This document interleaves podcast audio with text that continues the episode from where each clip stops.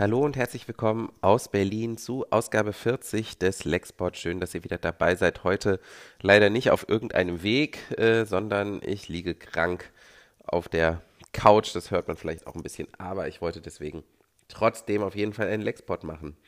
Und das Thema heute lautet übersetzte Songtexte.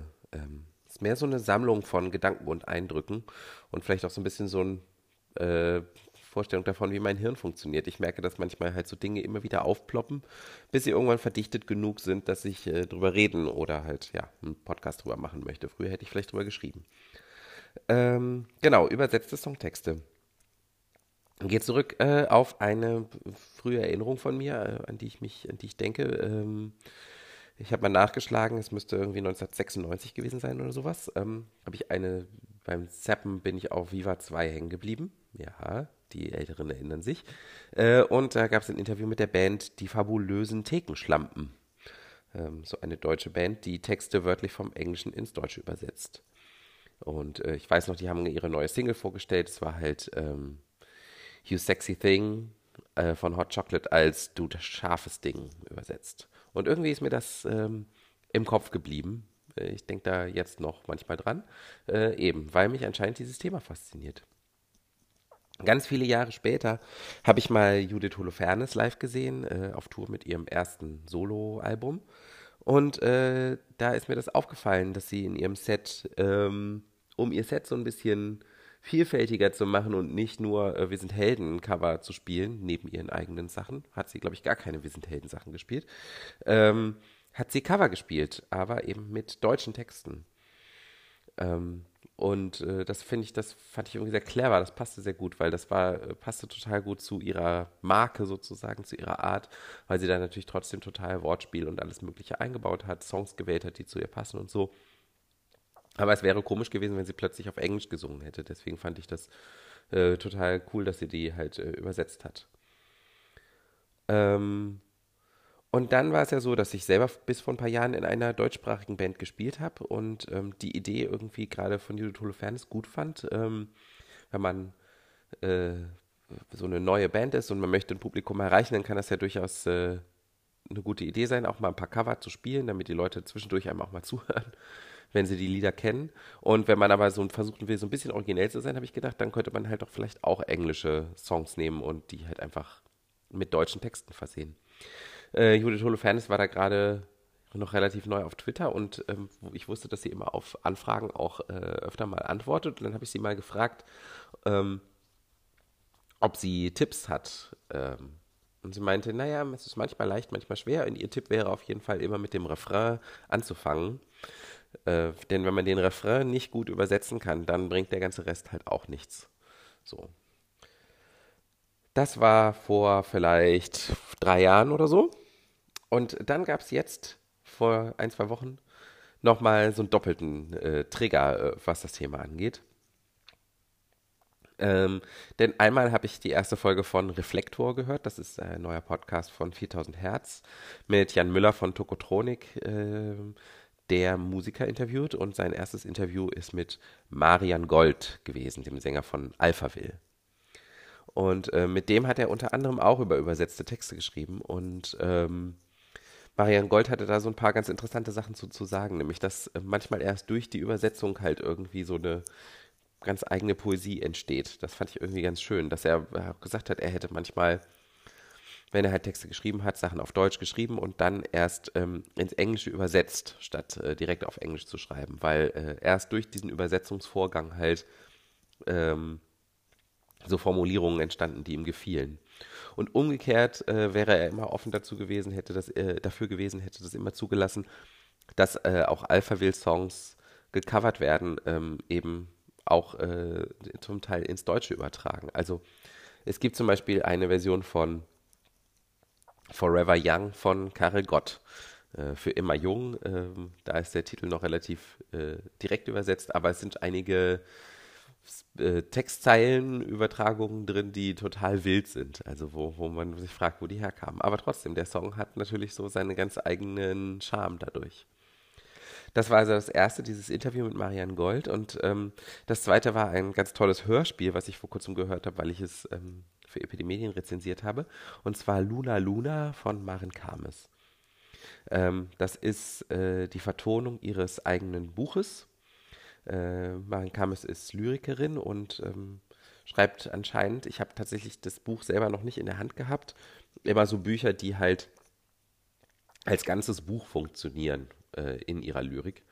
Ihr erstes heißt Halb Taube, Halb V, also ich will auf jeden Fall eins von den beiden Büchern haben. Ähm, und äh, dieses Luna Luna aber auf jeden Fall, äh, das ich in Hörspielform gehört habe, arbeitet auch äh, ganz viel mit übersetzten Texten. Also äh, das bewegt sich in so einem Koordinatensystem aus, irgendwie so Popkulturreferenzen und einige davon sind eben äh, deutsche Übersetzungen von englischen Texten. Ähm, zum Beispiel äh, spielt Live on Mars von David Bowie irgendwie eine gewisse Rolle und eine der Figuren, äh, die dann in dem Hörspiel vorkommen, ist halt das Mädchen mit den mausigen Haaren. Also, ne?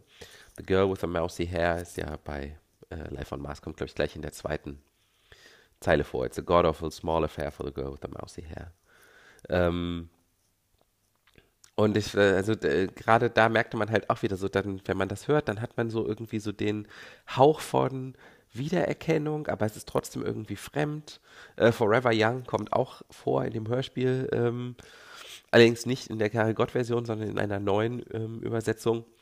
Und äh, ja, da ist mir das wieder aufgefallen. Also übersetzte Songtexte setzen wirklich nochmal so eine ganz neue poetische Energie frei.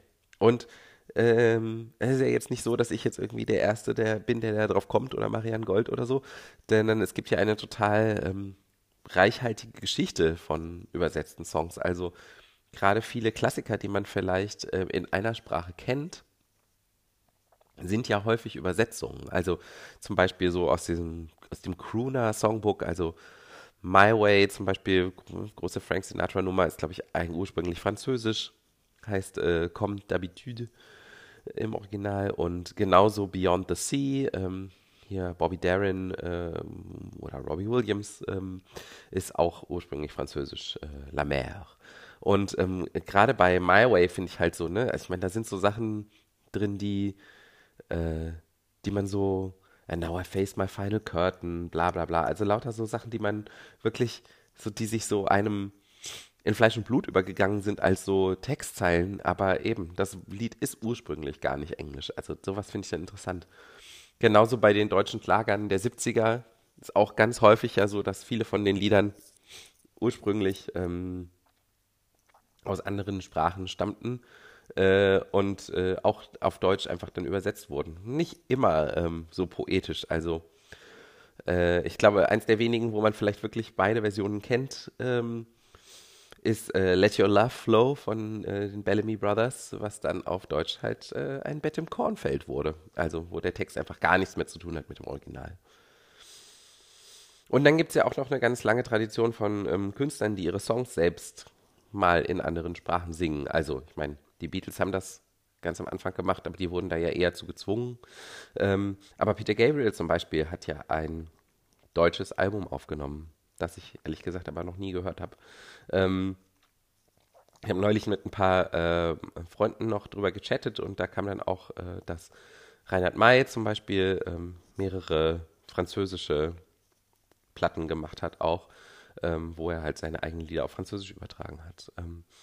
Eine sehr witzige, neuere Version, die mir so im Kopf geblieben ist, ist von Mika, also von diesem britischen Sänger, gibt es einen Song, den er relativ parallel äh, in zwei Sprachen veröffentlicht hat. Äh, erst auf Französisch, El Medi, und dann auf Englisch auf dem Album äh, als Emily. Und im englischen Text, also der, das Lustige ist, der Refrain ist, das, ist der gleiche. Der Refrain ist nämlich französisch. Äh, Pourquoi tu gâches ta vie? Warum verschwendest du dein Leben? Ähm, und äh, im Englischen äh, erklärt er sozusagen, warum dieser Refrain äh, französisch ist, indem er eben diese Emily ansingt und dann in dem Pre-Chorus sozusagen singt You never make no sense screaming at me in French. Also ähm, das finde ich lustig, einfach so, so, diese doppelte Bedeutung ähm, von diesem Song. Und es gibt Dutzende, wenn nicht hunderte andere Beispiele, ähm, die ich jetzt nur halt gerade aufgrund meines Musikgeschmacks wahrscheinlich nicht im Kopf habe, aber es hat eine große Tradition und das ist eigentlich auch was ganz Cooles. Ähm, denn es ist einfach auch immer wieder spannend zu sehen, wie sich halt die Bedeutung verändert, wenn man äh, Texte übersetzt. Manche Sätze, manche Idiome sind halt nur in einer Sprache möglich. Und wenn man dann in einer anderen Sprache überträgt, ergeben sich dadurch halt manchmal ganz neue Möglichkeiten für ganz neue Ideen. Deswegen wäre sozusagen mein etwas banales Plädoyer. Äh, ich finde, man sollte es öfter machen. Songs übersetzen. Äh, nicht nur für blöde Schlager, sondern äh, man kann das auch mit schönen Sachen machen. Und gerade wenn man eine Band ist, die äh, vielleicht ähm, eben in einer Sprache singt und man möchte gerne in der Sprache bleiben, dann, aber man mag mal ein Lied aus einer anderen Sprache, dann kann man das ja vielleicht äh, übersetzen. Äh, und deswegen ähm, zum Abschluss äh, jetzt der Gipfel der Peinlichkeit. Ich habe das auch äh, damals äh, in meiner Band äh, mal probiert. Ähm, mit dem Song, ich weiß auch nicht, wie wir auf den kamen, ähm, It's a Wonderful Life von Black. Ähm, man kennt ihn vielleicht noch. Ja, ich nehme es jetzt mit der GEMA auf. Ich habe hier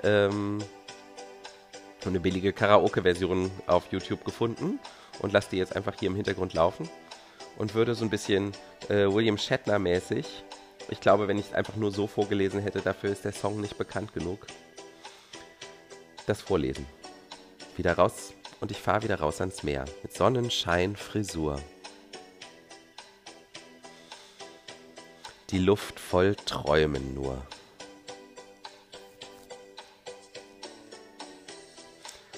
Vögel im Blau, Himmel, wo ich schau. Es ist fast ungerecht. Diese Magie ist echt.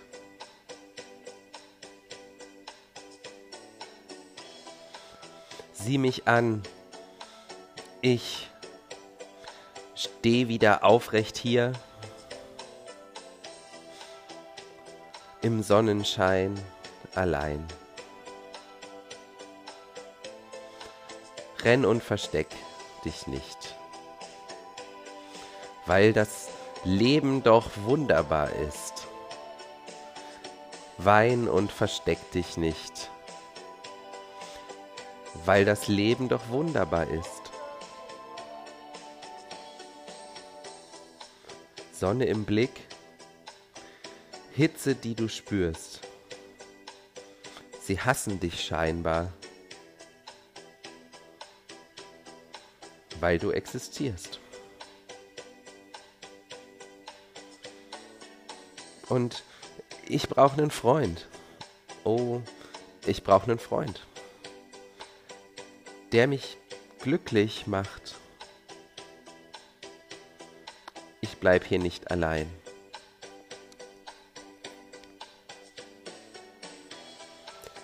Sieh mich an, ich stehe wieder aufrecht hier. Im Sonnenschein allein. Renn und versteck dich nicht, weil das Leben doch wunderbar ist. Wein und versteck dich nicht. Weil das Leben doch wunderbar ist.